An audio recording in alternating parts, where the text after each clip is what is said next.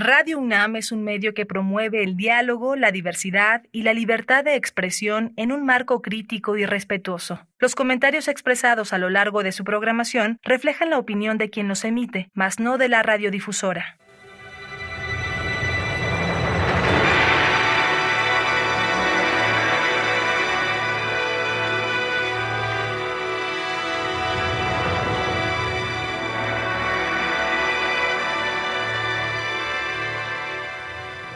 Radio Universidad Nacional Autónoma de México presenta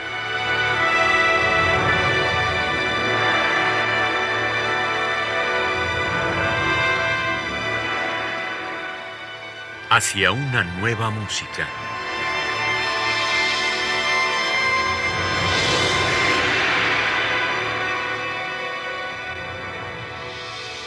Programa a cargo de Ana Lara. Muy buenas tardes, bienvenidos hacia una nueva música. Soy Ana Lara y el día de hoy vamos a platicar con Eric Tapia, un joven compositor a quien le doy la bienvenida. Bienvenido, Eric. Hola, maestra, muchísimas gracias por la invitación.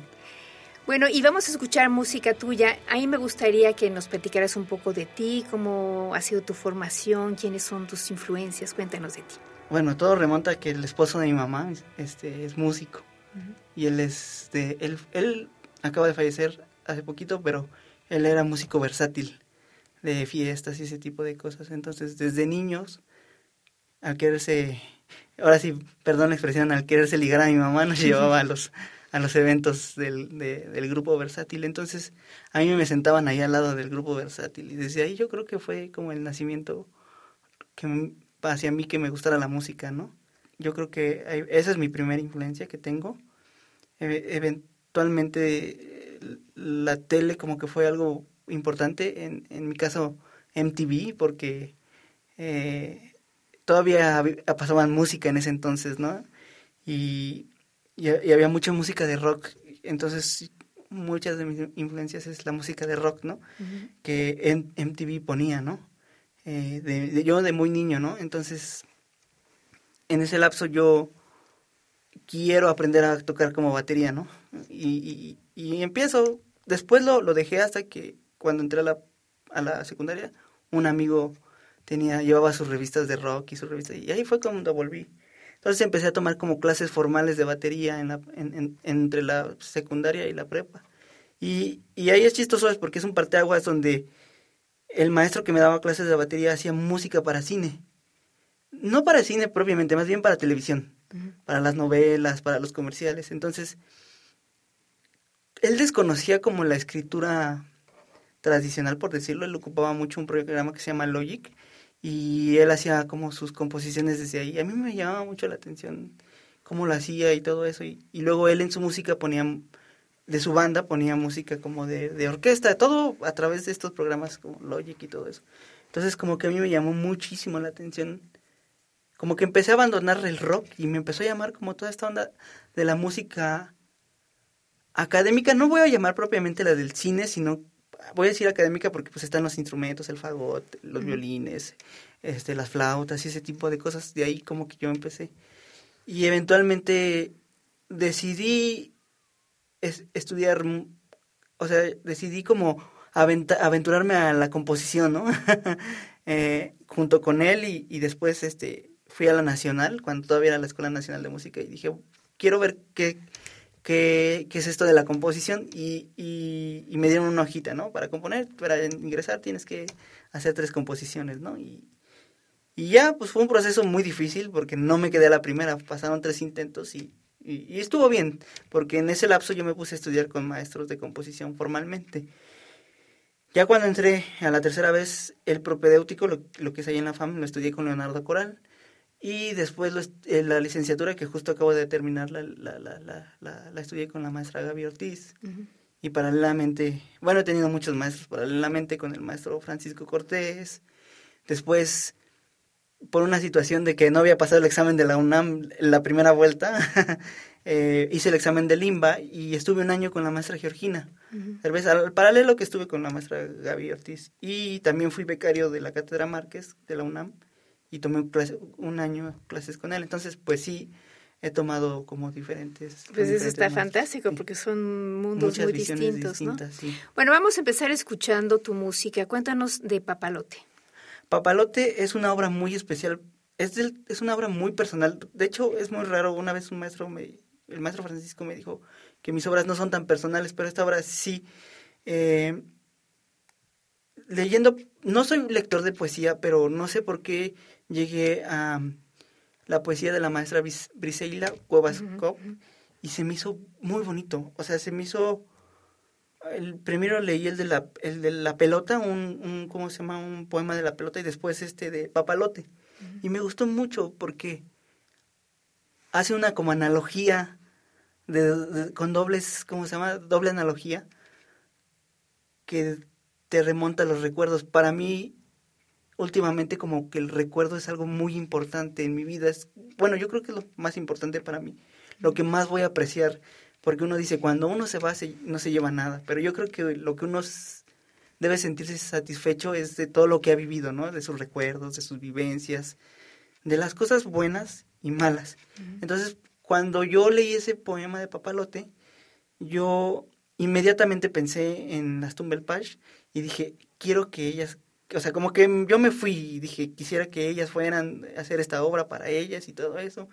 Eventualmente, el año, el 2020 gané el, Jóvenes Creadores y le pude, pude decirle a la maestra que si me apoyaba a la maestra Briseila y a las chicas del cuarteto, del sexteto, perdón, este, si podía yo trabajar esta obra con ellas. Y la maestra me dio permiso de usar su poema y, y de ahí viene, la obra es como como un recuerdo que poco a poco se va deshaciendo y se va deshaciendo y se va deshaciendo y se va se, desaparece, o sea, porque los recuerdos no son al 100% fidedignos, ¿no? Siempre como que se alteran en nuestra mente.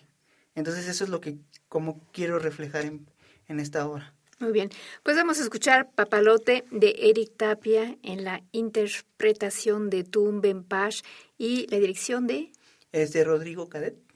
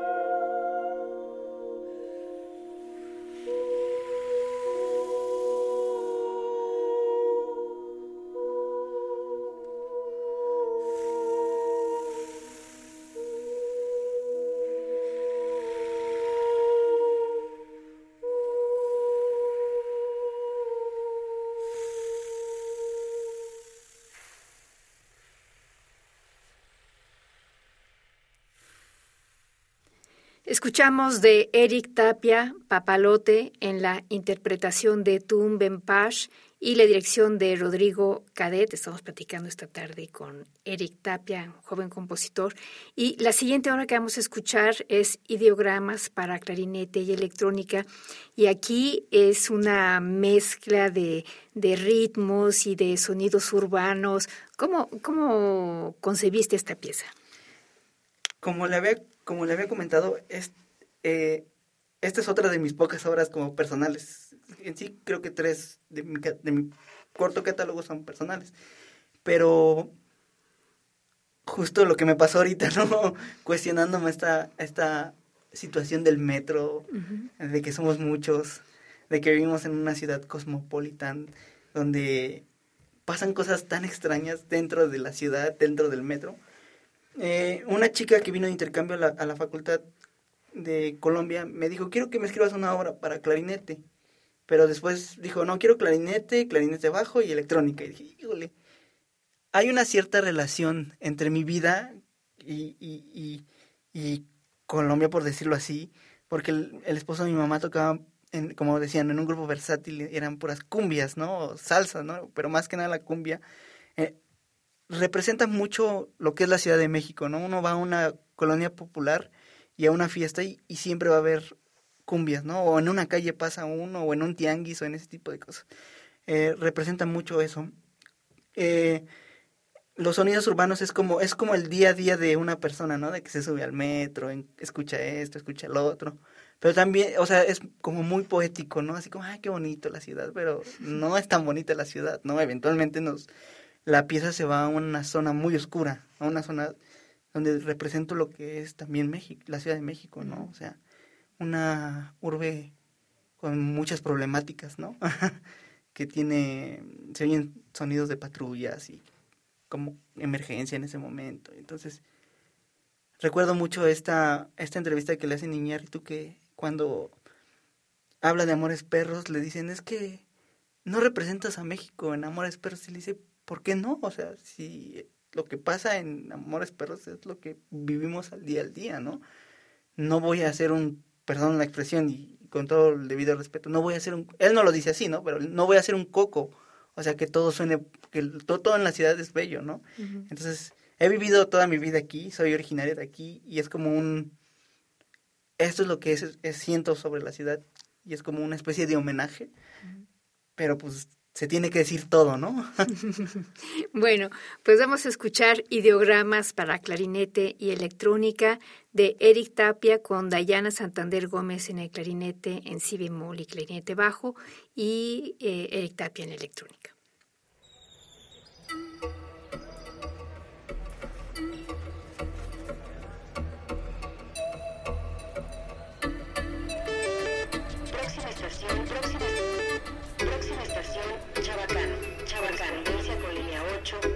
Garibaldi, Constitución de 1917, y con línea 9, direcciones Mariplán,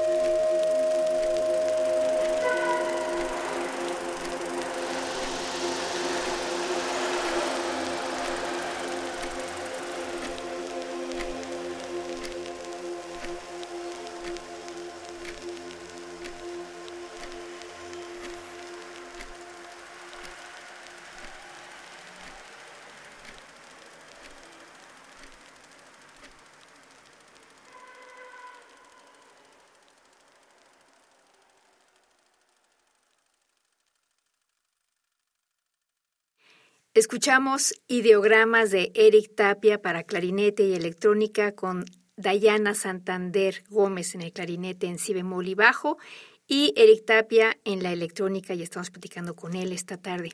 La siguiente obra que vamos a escuchar es muy distinta. Es una obra para orquesta y se llama Ágrafos de aquí. Es más bien una, una obra de textura, solamente al final hay la parte rítmica. Cuéntanos de esta pieza. Sí, como bien eh, platicábamos un poquito fuera de, del aire, la, la, cuestión del sonido sigue siendo como muy importante para mí y, y eventualmente abandonar el, el, ¿cómo se llama? El ritmo en esta pieza fue todo un reto para mí porque soy una persona en mi música donde todo el tiempo está el ritmo y todo eso. Pero como que quería expresar un poco como cierto, no sé si decir dolor, así, así, sí, como, no, pero sí hay cierto como dolor y cierta... Esta obra la empecé a escribir justo cuando empezó la cuestión más dura de la pandemia. Aunque no tiene que ver con la pandemia propiamente, sí tiene que ver como con esta imposibilidad de, del habla, ¿no? De, de, de que yo, a mí no me gustaba mucho esta cuestión de soy una persona muy sociable en, este, en, mi vida. Entonces, al mí, al yo confinarme y hablar con poca gente y, hablar con esa poca gente por una pantalla, se me hacía como como que no estaba yo interactuando con, con la gente, ¿no? En ese sentido. Eh, entonces, como que quería reflejar toda esa frustración, por llamarlo así, en, en, esta obra, ¿no? Entonces hay momentos donde es muy oscura la obra, y hay momentos donde uno donde yo siento como que ah, algo va a pasar, ¿no? O sea, todos vamos a estar bien, ¿no? Que eventualmente, pues hemos estado saliendo de esto, ¿no? Pero como que es algo que también, y hablábamos mucho, que me gusta mucho es el, la cuestión del, del, del, del sonido. Esta obra como que viene de lo de lo disonante a lo consonante, es como una lucha de lo disonante ante lo consonante, es una lucha que, que también es algo que me gusta mucho en mi música, ya sea rítmica o no, es como vamos a tener este vaivén entre lo consonante y lo disonante, ¿no? Este, y, y, y, y, en ese entonces estaba escuchando muchos compositores que suelen ser muy texturales. Este, y me, me llevó a hacer esta obra, ¿no? A, a crear esta obra. Bueno, pues vamos a escuchar ágrafos de Eric Tapia en la interpretación de la Orquesta Sinfónica Nacional y la dirección de José Luis Castillo.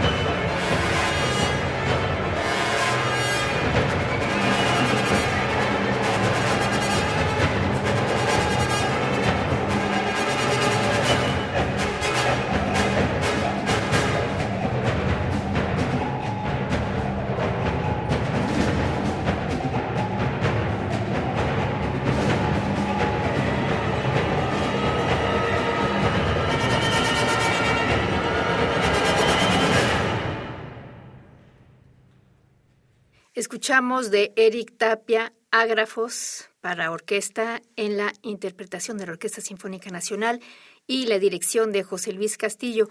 La última obra que vamos a escuchar se llama Octaedro, Eric. ¿Qué nos puedes contar de ella? Es una obra para saxofón y piano.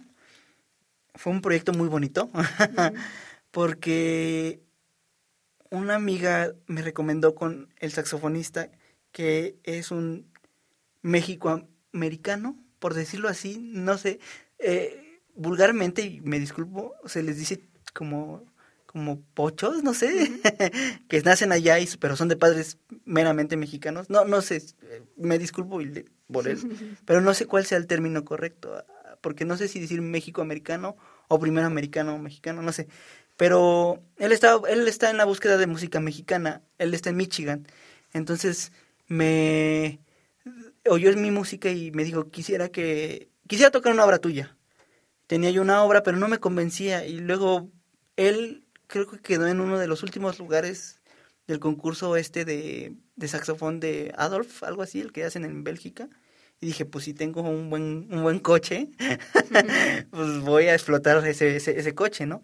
Entonces, él, él, él, toca muy bien, es un saxofonista increíble, muy dedicado. Entonces, le escribí esta obra.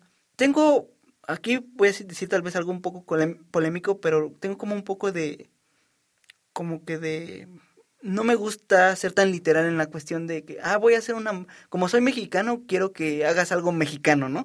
Y dije, no, no, no, yo, siempre es como, voy a hacer lo que me nace, ¿no? Entonces, recuerdo que estaba viendo estas figuras geométricas que son como, como de diferentes caras, y le di, y, y, la obra empieza como lenta, con disonancias, y luego se va lo rítmico, y luego se va lo consonante, lo que habíamos hablado un poco de, de, de ágrafos, que, que empieza como esta cuestión del, del doble juego que últimamente me he dado cuenta de mi música, ¿no? Que vamos de lo disonante a lo consonante, de lo disonante a lo consonante, y ese tipo de cosas. Entonces una obra en la cual a los dos los pongo a tocar.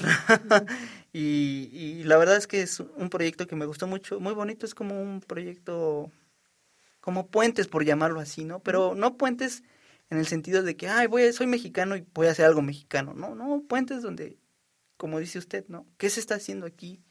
¿Qué se está escribiendo aquí?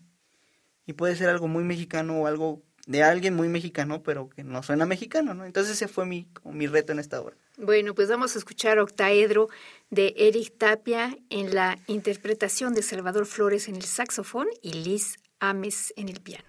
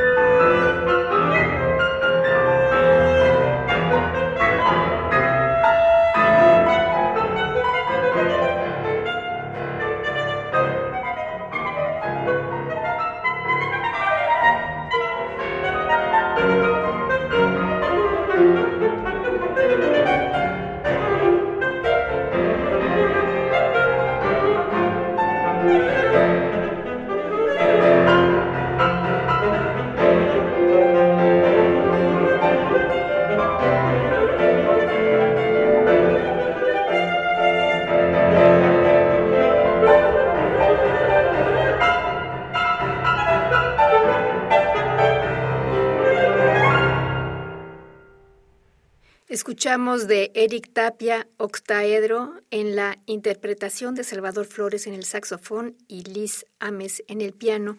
Y estamos platicando con Eric Tapia. Eric, tú acabas de terminar tu licenciatura, tienes ya tres obras de orquesta y las tres me parece que han sido interpretadas. Eh, eso habla muy bien, bueno, de ti y del país, ¿no? Porque no es fácil que un compositor tan joven tenga ya tanta obra de orquesta y que hayan sido interpretadas por la Sinfónica Nacional y, por otras orquestas. Cuéntanos, ¿cómo ves tú el, ser joven compositor en México ahora? es una pregunta bien difícil, pero creo que, bueno, el maestro Márquez una vez me dijo, ser joven compositor es como tres, tres en México son como tres pecados, ¿no? Joven, este, música contemporánea y mexicano, ¿no? Pero la verdad es que se están abriendo muchas oportunidades para para la gente que trabaja mucho, eso, eso es algo que, que, debo de, de, de, de, decir, hay que trabajar mucho para que eso suceda, ¿no? Eh, no es por, para mí, en mi caso no es por casualidad, he trabajado mucho y es estar buscando las oportunidades, si una no se da, buscar otra, si una no se da, buscar otra, buscar, estar en constante movimiento. Eh, y más uno que en, este, en esta edad, me imagino, tiene mucha energía para hacer ese tipo de cosas, de estar moviendo la, música, ¿no?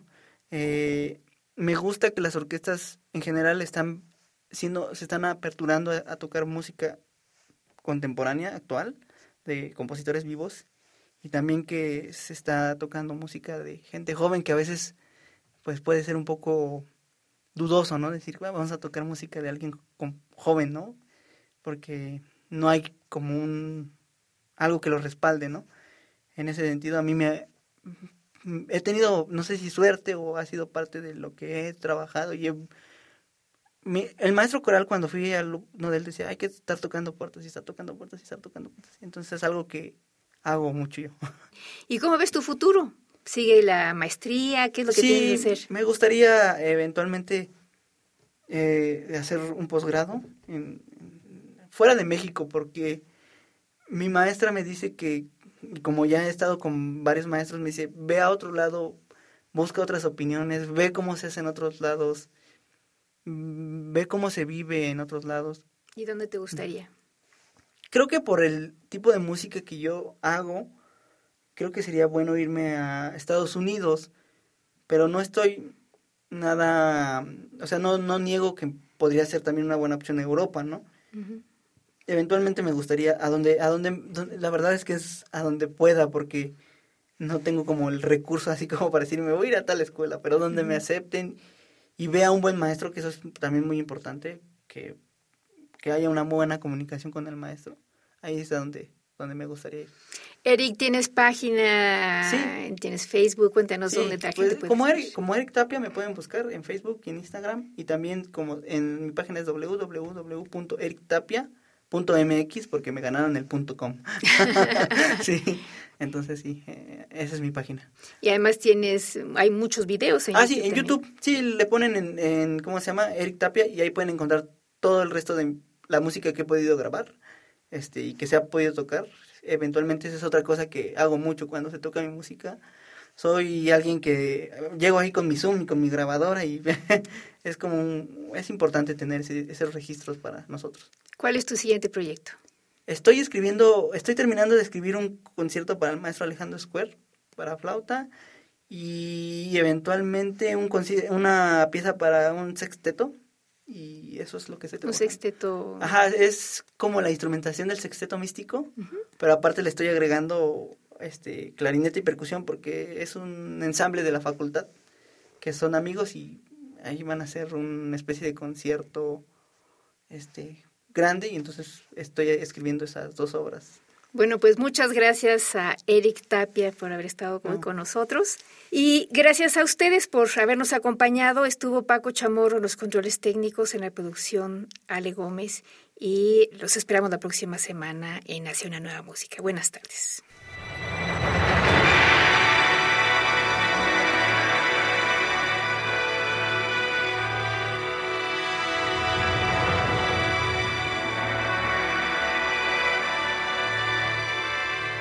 Radio Universidad Nacional Autónoma de México presentó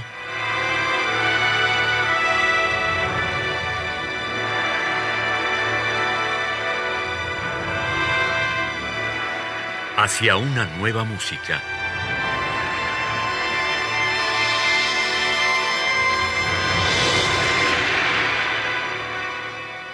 Programa a cargo de Ana Lara.